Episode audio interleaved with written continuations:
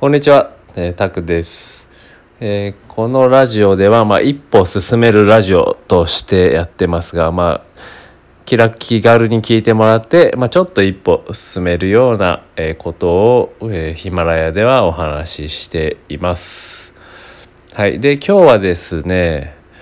えまあ、今日は2本目なんですけど、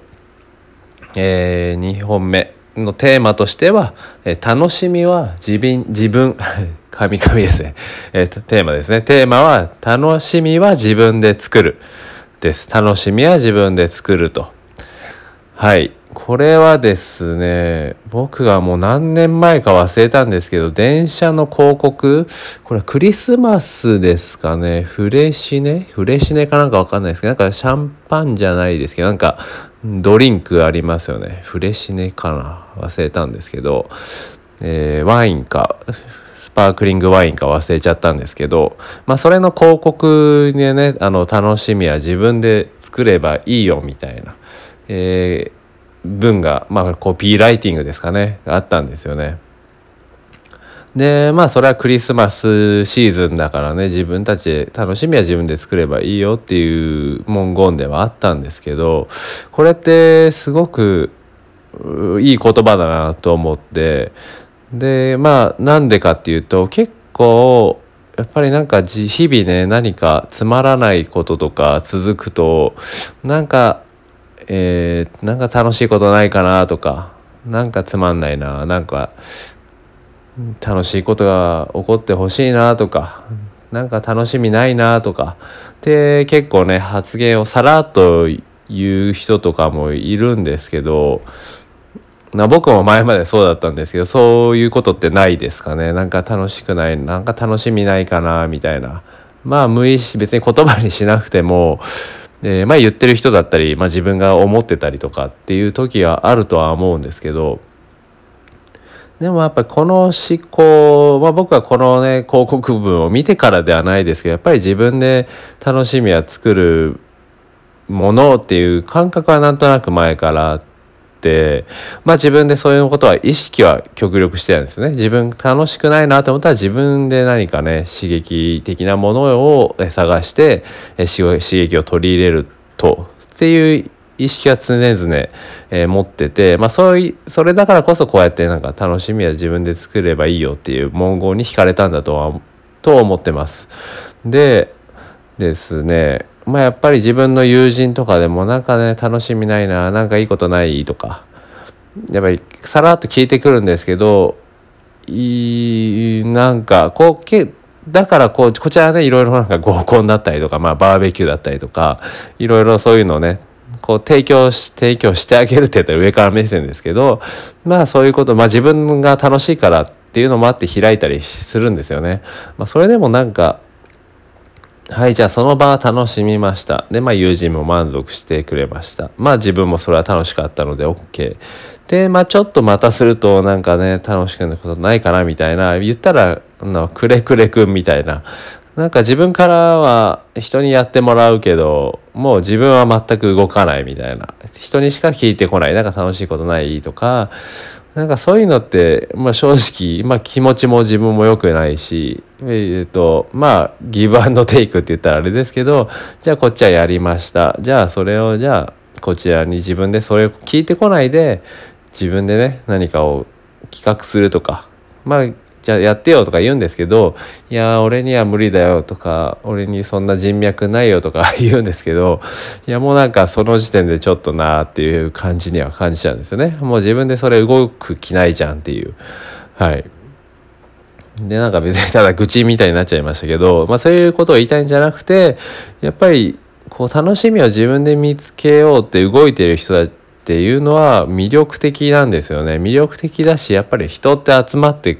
くるものだなっていうのは、まあ、僕はいろいろ見てきてこれまでいろいろ見てきて思いました。なんでだからこそこう自分でね動いてえーなんか楽しみを、ま、待つんじゃなくてこう受け身になるんではなくても自分で作ればいいよねっていう。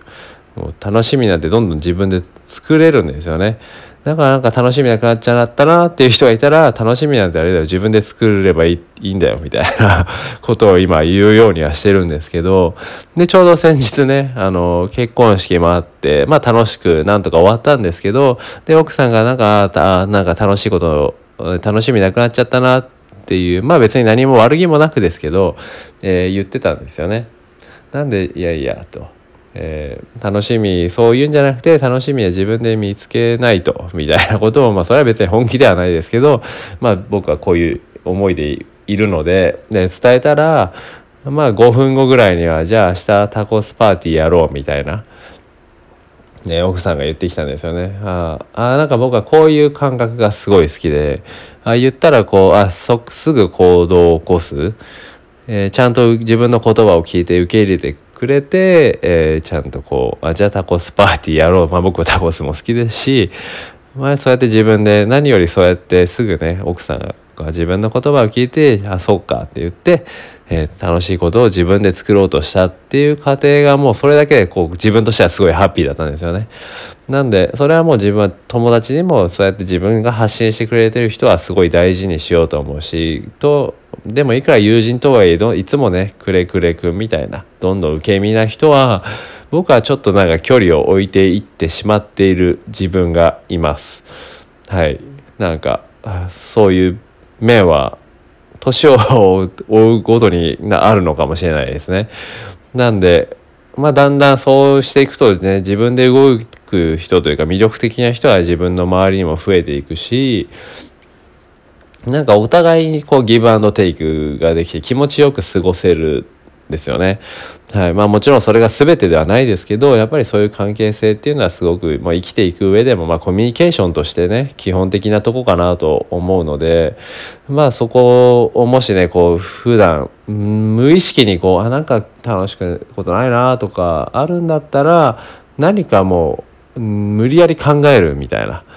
っていうのはすごく大事だと大事ですね。なんでそこを今回そういうテーマでお話ししてきたんですけど何かそういうなんかつまんないな日々刺激ないなって思ってるんだったらまあ本読むなりでももう何でもテレビに見るでもなんか自分の中で楽しみを作ると友達に、ね、飲みに行く約束を取り付けるとかカラオケ行くとかもう何でもいくらでもあるわけですよね今娯楽は。で僕は海外でオーストラリアいたんですけどオーストラリアとか本当娯楽 はほぼもうクラブぐらいしかなくてもうなんか、まあ、あとはバーベキューですよね。週末はもうクラブ、夜はクラブ行くか、バーベキューやるかぐらいな、ぐらいね、本当に娯楽はなかったんですけど、日本にいたらね、楽しみなんてもう無限に作れると思うんですよね。まあ、特に僕は海外で、そんな友達もすごい多くはね、海外、別に2年しかいなかったんで多くもなかったですし、